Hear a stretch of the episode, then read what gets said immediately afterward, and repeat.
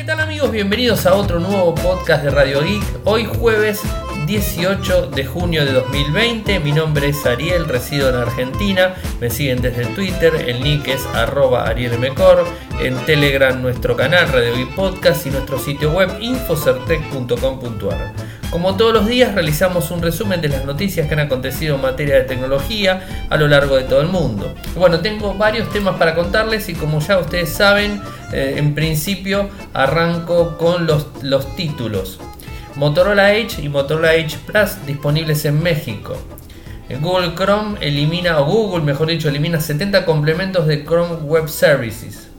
este, por otro lado, el Google Motorola G7 Play comienza a actualizarse a la versión de Android 10.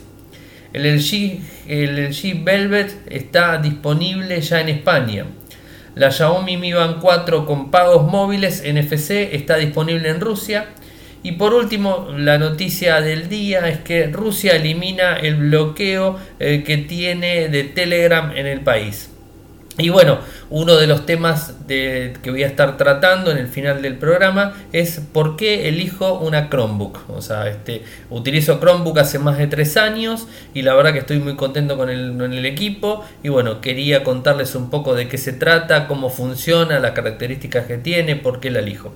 Y como lo vengo haciendo hace ya un mes más o menos, los días jueves salgo en vivo desde Instagram en el nick que es arroba arielmcor, así que si quieren seguir el programa en vivo lo pueden seguir directamente, ahí estoy esperando que gente se vaya sumando, pero bueno, mientras tanto yo voy avanzando con el programa.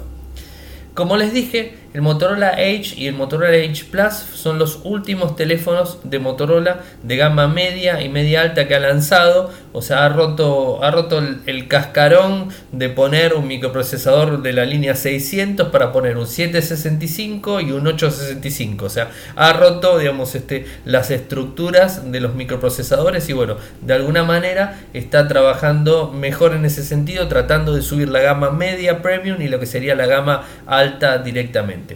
Pero este dispositivo estaba disponible en Estados Unidos, estaba disponible en Europa, pero no estaba disponible en México. Bueno, en el día de hoy está disponible en México. Yo sé que hay muchas personas que escuchan Radio Geek desde México y bueno, les tengo que contar que hoy está disponible desde lo que sería la web de Motorola, motorola.com.mx. Está disponible a partir del teléfono de 19.999 pesos mexicanos, obviamente, está disponible para que lo puedan adquirir. Así que es interesante la información.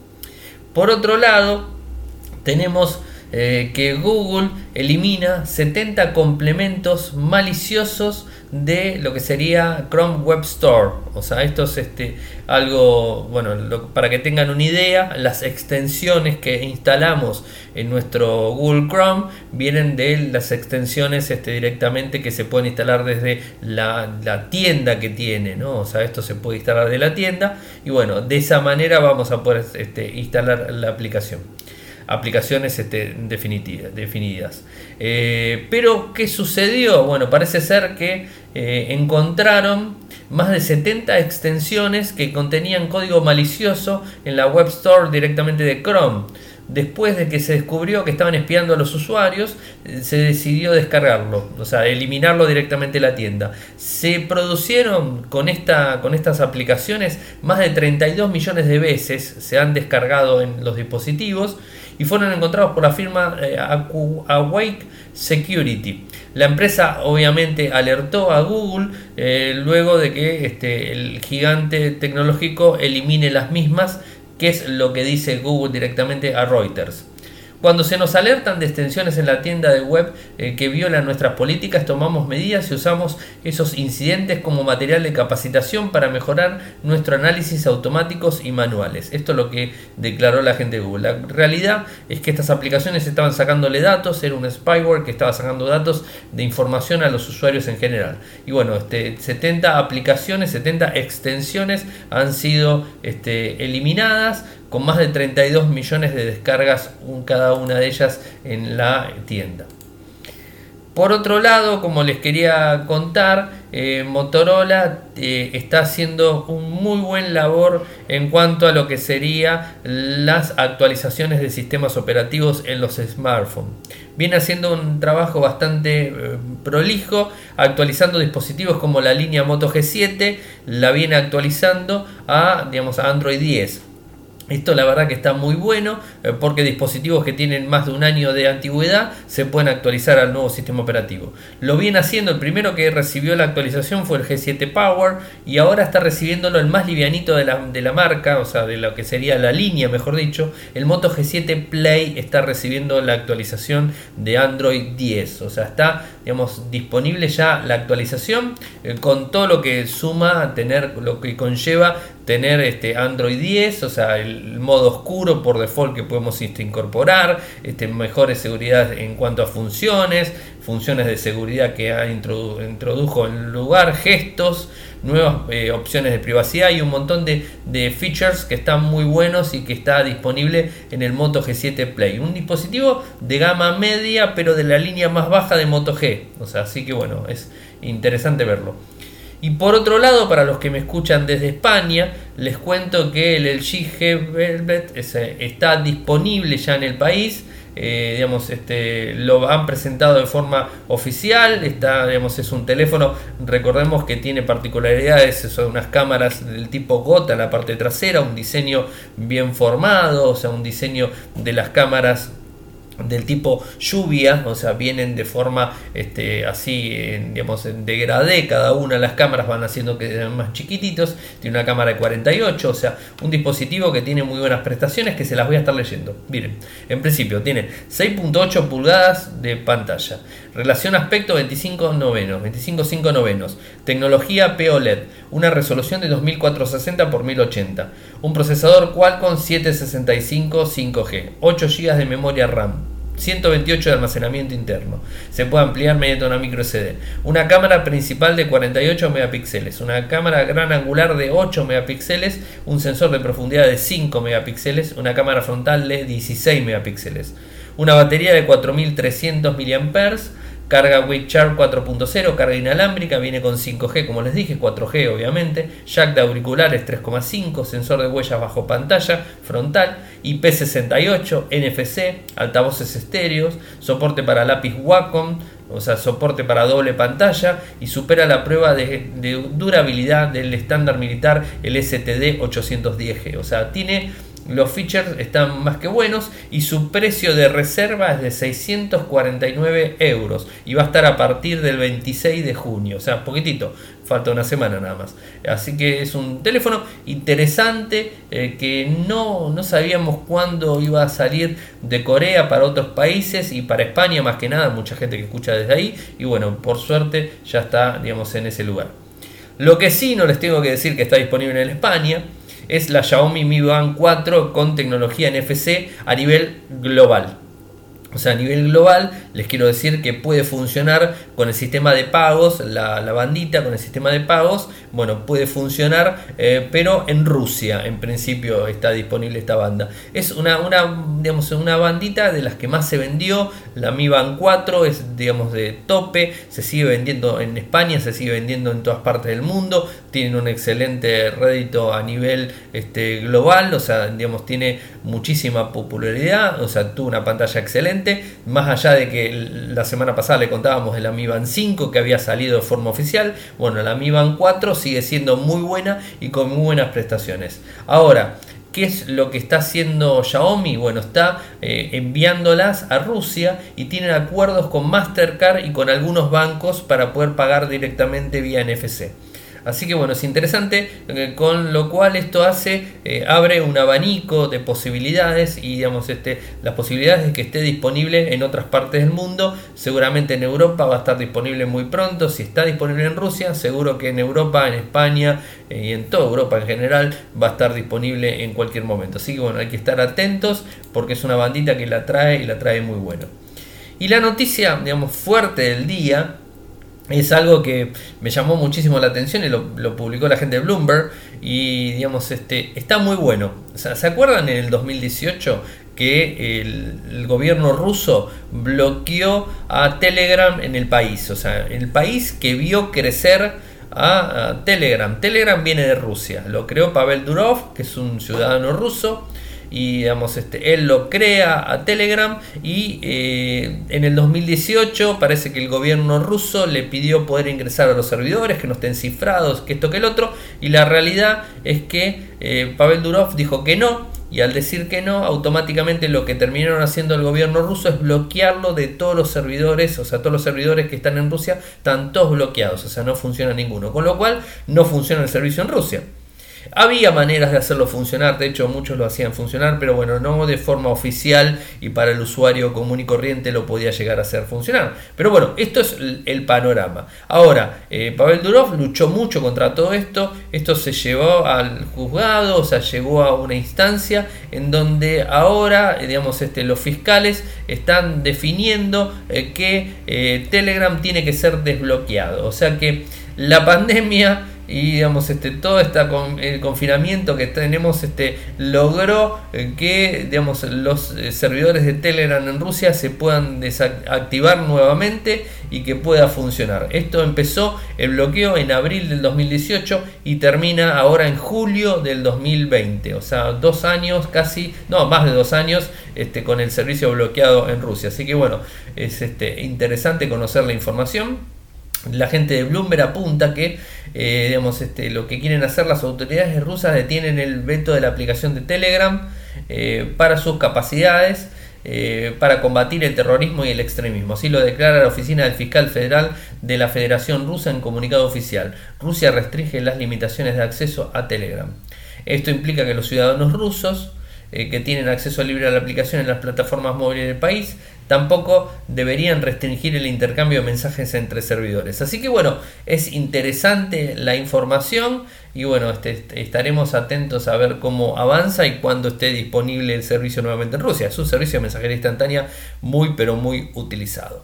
Y bueno, como les dije, el tema eh, digamos, este, que decidí tocar para el día jueves, eh, digamos, como lo dije al principio, es el, tema de las Chromebooks. ¿Para qué sirven las Chromebooks? Eh, ¿Por qué quiero una Chromebooks? ¿Por qué utilizo una Chromebooks? Eh, ¿Qué ventaja tengo contra otra, otra computadora portátil? Eh, ¿Qué ventaja tengo contra un sistema operativo Windows, Linux o Mac?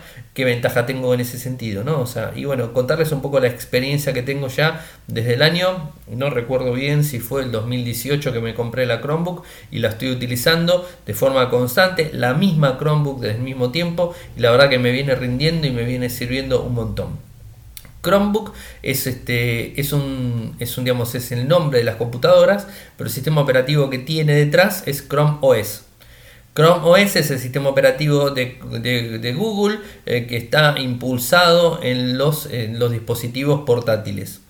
Y tiene la particularidad de poder, este, poder contactarse con la nube de una forma más transparente.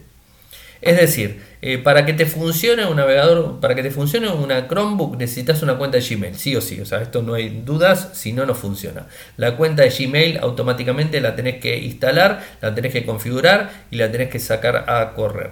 Bueno, una vez que instalaste la, eh, la, digamos, la cuenta de Google, de Gmail, vas a tener todos los servicios de Google, todos los servicios de, que tiene G Drive, todos los este, servicios del el procesador de texto, la planilla de cálculo, el sistema para organizar diapositivas, bueno, todas las aplicaciones. Eh, G Drive lo vas a tener embebido en un sistema de manejador de archivos, bueno, va a estar directamente ahí para que puedas utilizarlo sin ningún tipo de problemas.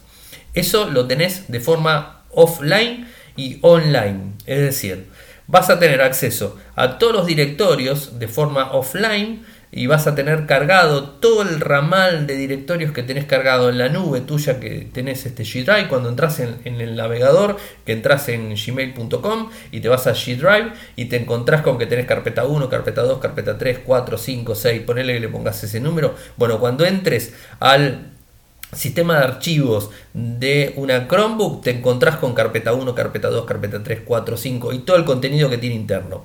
Vos podés decirle al contenido que tiene interno, esto es una de las ventajas que trae, que está muy bueno, vos podés decirle al contenido interno de que eh, sea offline, o sea que funcione offline, en donde vos vas a tener el archivo directamente en tu computadora, en tu Chromebook, y una vez que tengas ese archivo en la Chromebook, automáticamente vas a poder trabajar sobre el mismo y vas a poder después, cuando se conecte internet la Chromebook, va a actualizar el que está en la nube pública directamente, en tu nube privada, mejor dicho, de, digamos, la, la nube que tenés en G Drive. Esto es lo que hace automáticamente. Además, eh, permite utilizar la planilla de cálculo, el procesador de texto y el sistema de presentaciones. Puedes iniciar automáticamente, un, por ejemplo, una presentación que quieras dar directamente. Bueno, puedes iniciarla en la, Chromebook, la puedes empezar a armar, trabajarla toda, ponerle el nombre, guardarla. Una vez que la guardaste, la guardaste en la nube de, digamos, de, la nube de G Drive y automáticamente está también guardada en tu Chromebook. Esto lo que hace es llevar la aplicación una vez que digamos, este, te conectaste a internet, si es que estuviste offline, estuviste en un vuelo, o sea, hoy medio difícil, pero bueno, estuviste en un vuelo, eh, automáticamente vas a poder eh, conectar, cuando tengas conexión a Wi-Fi, vas a poder conectarte y ahí estar funcionando directamente la, este, la actualización que hiciste, va a estar cargada en tu nube de G Drive. Es decir, vas a poder trabajar documentos eh, offline directamente en la Chromebook y a su vez después llevarlo eh, este, adelante hacia la nube digamos este que tenés en tu cuenta eso con los documentos. Pasa lo mismo con las fotos. Pasa lo mismo con todos los archivos que tengas. Eh, digamos, esto funciona muy fácilmente. funciona todo integrado. Vas a tener toda la información en ese árbol de directorio que les dije de una manera muy concreta. Pero no termina todo acá. ¿Qué es lo que hizo la gente de Google con las Chromebook? Bueno, algunas Chromebook que están certificadas, lo que hizo fue brindarle la posibilidad de tener eh, una opción de instalarle las aplicaciones de Google. Es decir, instalarle una máquina virtual de Android, o sea, de Android mejor dicho, una máquina virtual Android este, instalada directamente en tu, en tu, Chromebook y poder ejecutar las aplicaciones que vos utilizás en el teléfono, las puedes utilizar en, la, en el equipo portátil. Entonces, este, por ejemplo, yo en este caso estoy utilizando Haiku MP3 Recorder, lo estoy utilizando, que es una aplicación que está para el teléfono, que es una aplicación que utilizo para grabar siempre los programas de podcast. Bueno, entonces estoy utilizando esa aplicación en, vez de usarla en el teléfono, lo estoy utilizando en la Chromebook. ¿Y cómo está corriendo? Está corriendo en pantalla grande. Les voy a sacar una foto para que la vean. Después se la voy a compartir. En pantalla grande está corriendo la, aplicación y estoy con los botones, en vez de tener botones chiquititos, obviamente en el teléfono, tengo unos botones así de grandes, impresionantes, o sea, botones grandes, texto grande, el búmetro corriendo en pantalla completa. Esto es lo que estoy utilizando. Pero como puedo estar utilizando esto, también puedo utilizar, por ejemplo, Office 365 de las aplicaciones de, Android. Puedo utilizar Word, Excel, PowerPoint, Access, lo puedo utilizar directamente sin ningún tipo de inconveniente. Es decir, puedo instalar el Word, el Excel, el PowerPoint que tengo en el teléfono, lo puedo instalar directamente acá y utilizarlo y conectarme con la nube de Office 365 y tener todo sincronizado de un lado al otro. Eso es lo que puedo conectar, o sea, puedo instalar aplicaciones Android sin ningún tipo de problemas. Cualquier aplicación Android que esté disponible para los teléfonos está disponible para la Chromebook. O sea, tampoco le vamos a pedir instalar Fortnite. O sea, bueno, eso no, no le pidamos instalar Fortnite y que funcione porque seguramente no lo va a hacer. No se me ocurrió en ningún momento instalar un jueguito, o sea, no, no instalé ningún juego, instalé todas las aplicaciones operativas porque además una de las cosas que tiene la, Chromebook, lo que trae la Chromebook es que utiliza una memoria específica de almacenamiento. Y las memorias específicas de almacenamiento eh, que tiene son memorias este, de poca capacidad, o sea, no son memorias de gran capacidad. Este, o sea que bueno, lo que hace es, por ejemplo, mi Chromebook tiene 16 megas, 16 eh, gigas eh, de memoria. O sea, es lo que trae directamente. O sea, entonces este, no tengo gran capacidad para poder instalar un montón de aplicaciones, empezar a, digamos, es como si fuera un teléfono de 16 GB. O sea, no es un teléfono, digamos, este, de 64 o de 128. Hay Chromebook que tiene más capacidad. Perdón que los corte, está la gente en vivo, los que me están escuchando en el podcast, estoy grabando y estoy eh, transmitiendo en, digamos, en Instagram, arroba Mecor, ahí estoy los jueves como todas las semanas, estoy transmitiendo, lo tengo a Juan, lo tengo a Gaby, lo tengo a Shakira no sé cuánto, a Gastón, lo tengo a, digamos, a Fede, lo tengo a varios ahí, así que les mando un saludo a todos.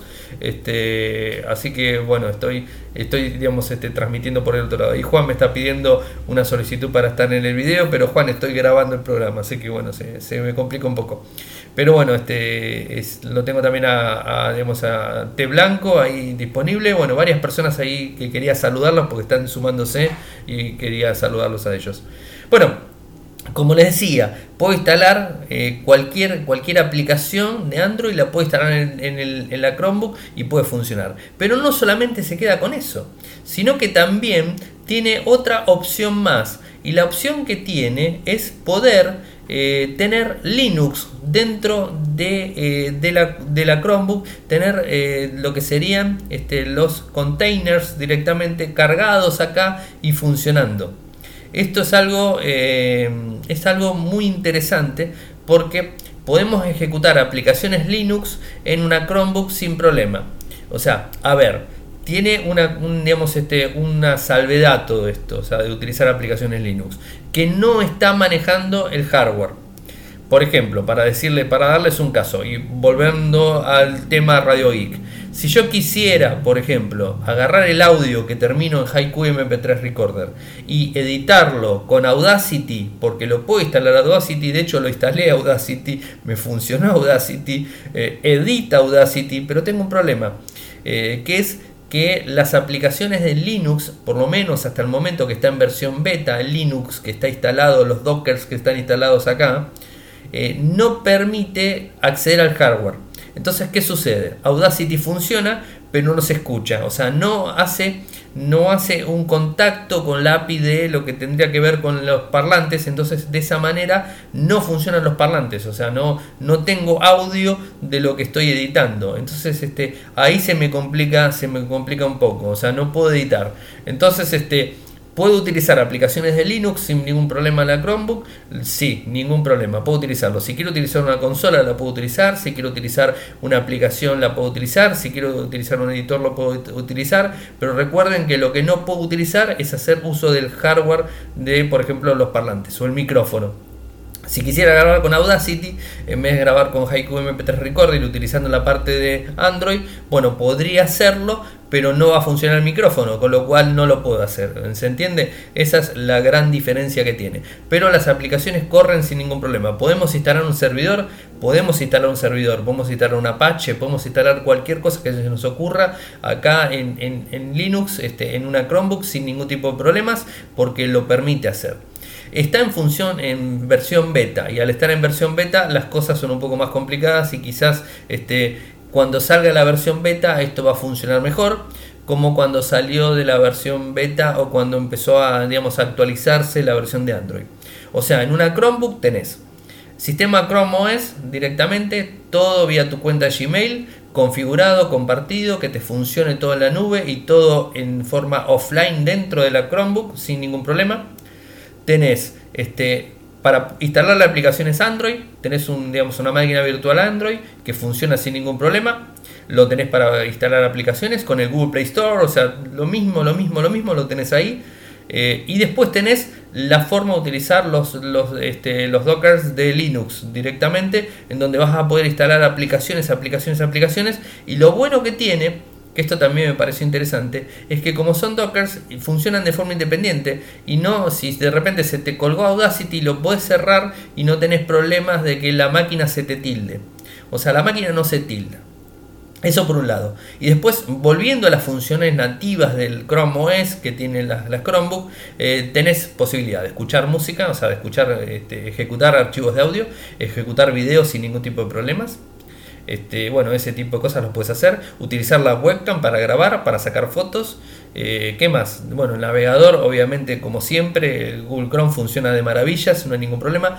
Y otra cosa interesantísima que tiene y que está buenísimo es eh, que lo diferencia de cualquier sistema operativo base es que se puede eh, actualizar solo. Es decir, yo en este momento estoy, estoy trabajando, estoy eh, utilizándolo, la Chromebook, como lo estoy haciendo ahora, pero puede que si hay una actualización, automáticamente la actualización cae, se actualiza, funciona en un background y al funcionar en un background la, la actualización no me pide que reinicie no me o sea, no me reinicia el equipo de, digamos, de, forma prepotente, sin ningún tipo de historia, lo reinicia, sino que yo sigo trabajando, trabajando, trabajando, trabajando, la sigo usando y voy a tener un iconito ahí abajo que me va a decir que tengo que reiniciar la Chromebook.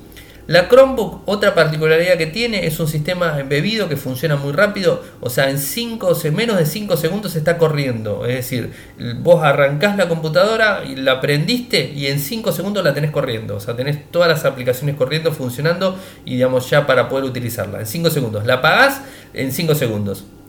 Ventajas que tiene contra un sistema operativo convencional la instalación. O sea, el formateo es igual que un teléfono celular. Se restablece de fábrica como un teléfono celular. Así que eso este, funciona más que bien. Eh, eso por un lado. Después, las actualizaciones como les dije. ¿Qué más? Este, la posibilidad de poner una micro SD y aumentar la capacidad de almacenamiento, eso lo tiene. Tiene salida HMI por lo general todos los dispositivos. Eh, en donde bueno, podés este, conectarle un conector HMI, ponerlo directamente a un televisor y estar pasando algo acá directamente allá. Tenés este, las, eh, las, este, las extensiones de Chrome, que son un montón. Hay una tienda muy grande en donde puedes hacer un montón de cosas. Hay veces este, uno piensa que con el navegador no puede hacer cosas y bueno, la realidad es que se pueden hacer un montón de, de tareas sin ningún tipo de problemas tiene las funciones, este, digamos, muy similar a la, a la, Mac. O sea, por ejemplo, hablando más de hardware, no les puedo mostrar porque estoy grabando y es un problema. Pero bueno, las opciones del mouse, por ejemplo, es muy a lo Mac, con los, con los dos dedos para mover y para poder ir arrastrándose y haciendo el scroll directamente. Bueno, es muy a lo Mac. No tiene ñ. La ñ se puede poner, o sea, obviamente tocando el Alt la N toca la ñ, eh, bueno, este es teclado norteamericano, se puede modificar el teclado latinoamericano, pero es un poco un lío, pero bueno, se puede modificar, lo que pasa es que habría que poner unas pegatinas al, teclado para poder entenderlo, porque cambia la configuración. ¿Qué más? Ventaja que tiene es que es todo sólido, o sea, no tiene disco de ningún estilo. O sea, no tiene disco de plato, no tiene disco de estado sólido, sino que tiene memoria directamente, memoria flash, y digamos, este, se carga automáticamente, consume muy poca batería. Este dispositivo, para que tengan idea, tiene más de 3 años y me sigue durando 8 horas de batería. Y lo tengo y lo uso de forma constante todos los días y sigue durando 8 horas de batería. Carga en lo que carga normalmente el cargador y digamos 8 horas de batería me da. De hecho, si ustedes me lo pueden creer, no se los voy a mostrar porque es bastante desprolijo, pero lo tengo conectado el cargador de forma, digamos, constante a un toma corriente y tengo el cable de costado y no, no se puede sacar porque está pasado por el agujero del escritorio, no se puede sacar. Es decir, si tengo que sacar el cargador, tengo que desconectarlo, tengo que cambiar el cable, sacar todo, porque como dura más de 8, 8 horas, dura seguro. Entonces, como dura tanto tiempo, me dura para una jornada laboral completa. Entonces no tengo problemas en ir cargando. O sea, la cargo a la noche, la desconecto de día, la uso todo el día, me la llevo a trabajar. Ahora no por el tema del confinamiento, pero cuando me la llevaba a trabajar, me la llevaba a trabajar y eran 8 horas que estaba la Chromebook prendida y sin ningún tipo de problemas. O sea, funciona y digamos, no consume nada, este, no hace ruido, no levanta temperatura ¿Qué más? Este, ventajas tenemos un montón. Esto comparado con Windows o con Linux o con Mac, cualquiera de ese tipo de cosas. Y además, pensando que normalmente nosotros utilizamos este, una, un navegador para hacer la gran mayoría de tareas que venimos haciendo de forma constante, casi casi que estamos con el navegador abierto de forma constante, entonces este, una Chromebook es una solución ideal porque permite escribir, necesitas escribir un documento, lo puedes hacer, necesitas este, procesar una planilla de, digamos, de, de cálculo, lo puedes hacer, ya sea con Google Chrome, o sea, con lo que sería con las, este, la aplicación de G-Drive que tiene incorporada, o puedes utilizar Outlook.com, el Office 365 online y funciona sin ningún problema. Ah, acá me está preguntando, ¿la apagás y la prendés o la invernás? No, realmente lo que hago es bajarle la tapa. o sea, cuando bajo la tapa se suspende y no consume casi nada de batería. De hecho, ha quedado tres días con la tapa baja, prendida la, la, computadora, digamos, este, prendida con la tapa baja, y después la prendí, tenía, había bajado un 20% de batería, o sea, no había bajado tanta capacidad, o sea, no, no, no es este, no, no es, no consume tanta batería, no, la verdad que no la apago nunca. O sea, y si la apago tampoco me hago problema porque son 5 segundos y arranca, o sea, es, es, automático, o sea, le pones arrancar, tocas el botón de, del enter y automáticamente arranca. Ah, tiene funciones como trae en Bluetooth, tienen funciones también que están muy buenas para que con el teléfono puedas este, eh, activarlo, eh, la autenticación vía, eh, sí, suspendido, sí. la, la, autenticación la puedes hacer vía, vía Bluetooth. O sea, donde vos tenés el teléfono conectado con el dispositivo y automáticamente cuando llegás con el teléfono y toma el Bluetooth, automáticamente la, la Chromebook se desbloquea y no tenés que andar poniendo la clave.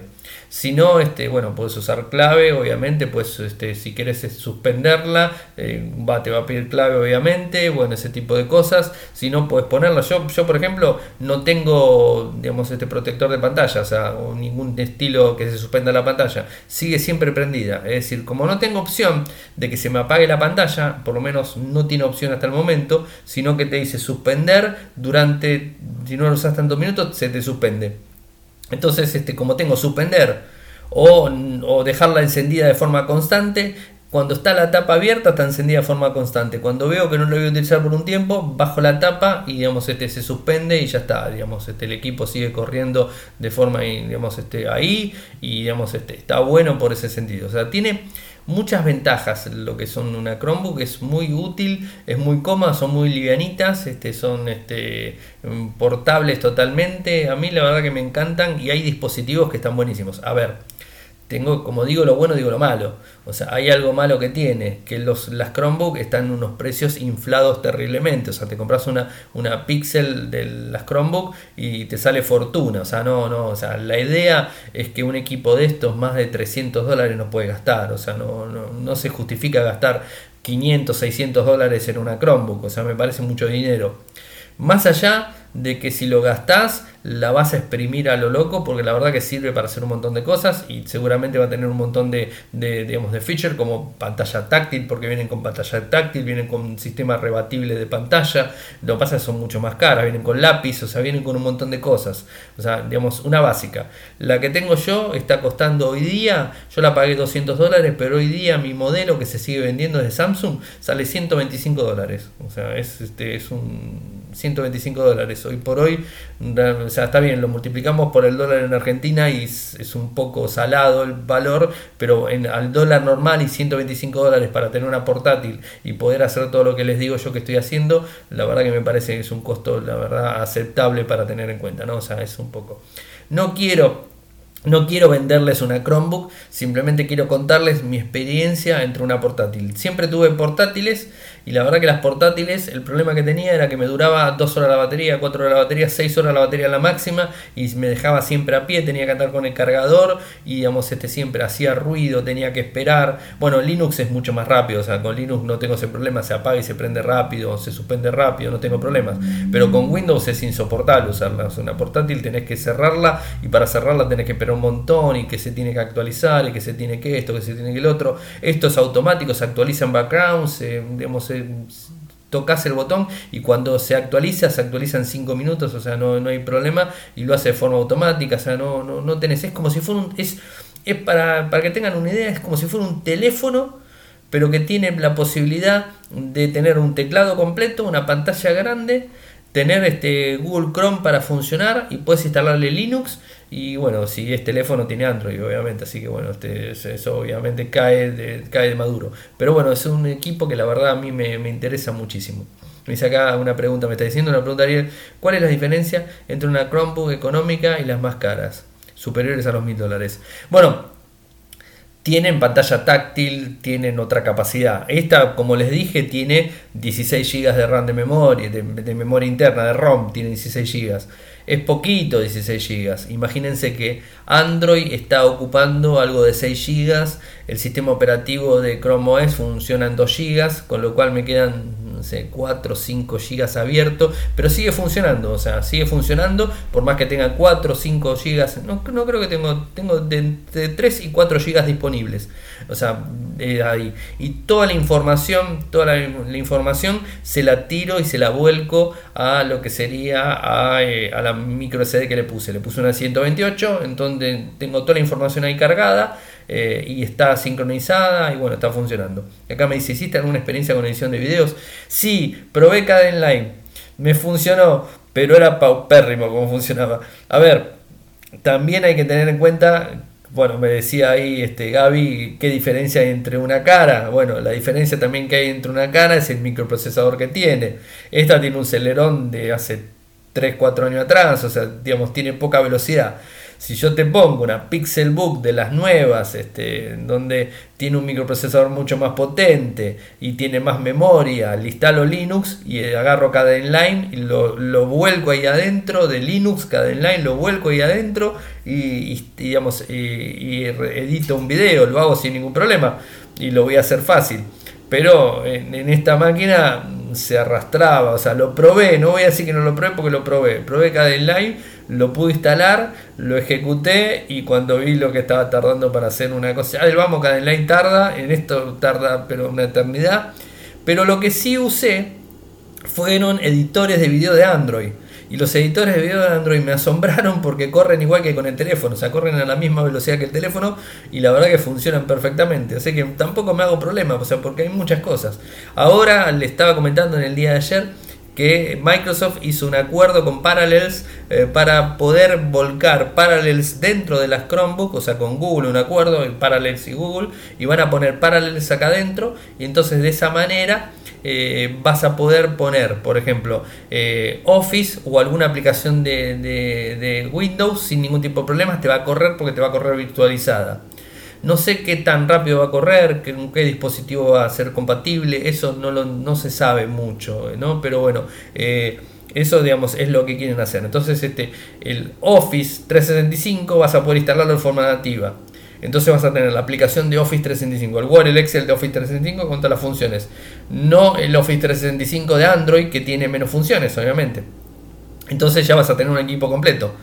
Entonces ahí un poco te, respondo la pregunta, Gaby. O sea, mientras más caro es el dispositivo, más potencia tiene, más capacidad tiene, mejores prestaciones y eso también le va a brindar de que te puedan correr más cosas. Hay, una, hay algo importante que quería decir, eh, que me pareció totalmente ilógico lo que hace Google.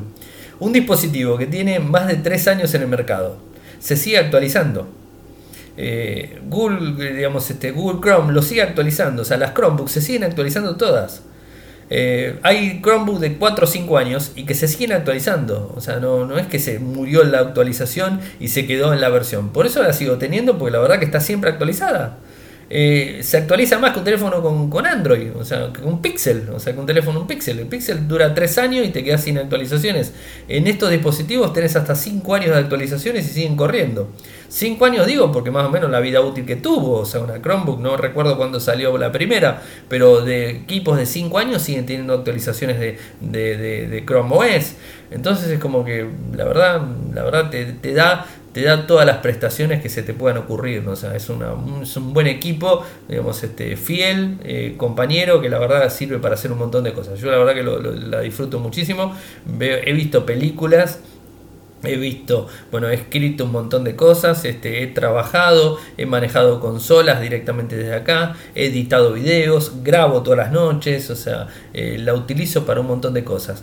No es una computadora súper potente, pero bueno, la verdad, pero este modelo, digamos, aclaro, este modelo que vale 125 dólares, o sea, es un equipo muy básico, o sea, que tiene las funciones básicas, lo único que tiene son dos puertos USB A en cada costado, tiene un, digamos, un conector HDMI para conectarlo a la tele, el power y después no tiene más nada, o sea, no tiene ninguna luz, no tiene nada, o sea, tiene la pantalla, el teclado, cómodo, o sea, supuestamente es repelente al agua, pero nada más, o sea, es una máquina muy común. Bueno, gente, espero que les haya gustado el programa de hoy. Eh, ahora, ahora sigo un poquitito más con la gente que está en línea. Eh, ahí sí que si quieren hacer este, este algún comentario o algo lo hacemos en línea. Yo voy cerrando ya lo que sería el programa que está grabado. Eh, saben que pueden seguirme desde Twitter, mi nick es arroba arielmcor, en Telegram nuestro canal Radio Geek Podcast, nuestro sitio web infocertec.com.ar. Muchas gracias por escucharme, buen fin de semana para todos y nos volvemos a escuchar el día lunes. ¡Chau! Toyoko ofrece cursos de programación y servicios de desarrollo de software a medida. Para más información ingresar a toyoko.io. Podés editar tu libro digital en Infocertec. Encontrá más información enviando un correo electrónico a info.infocertec.com.ar. Para auspiciar en Radio Geek Podcast, pueden enviar un correo electrónico a la cuenta info.infocertec.com.ar.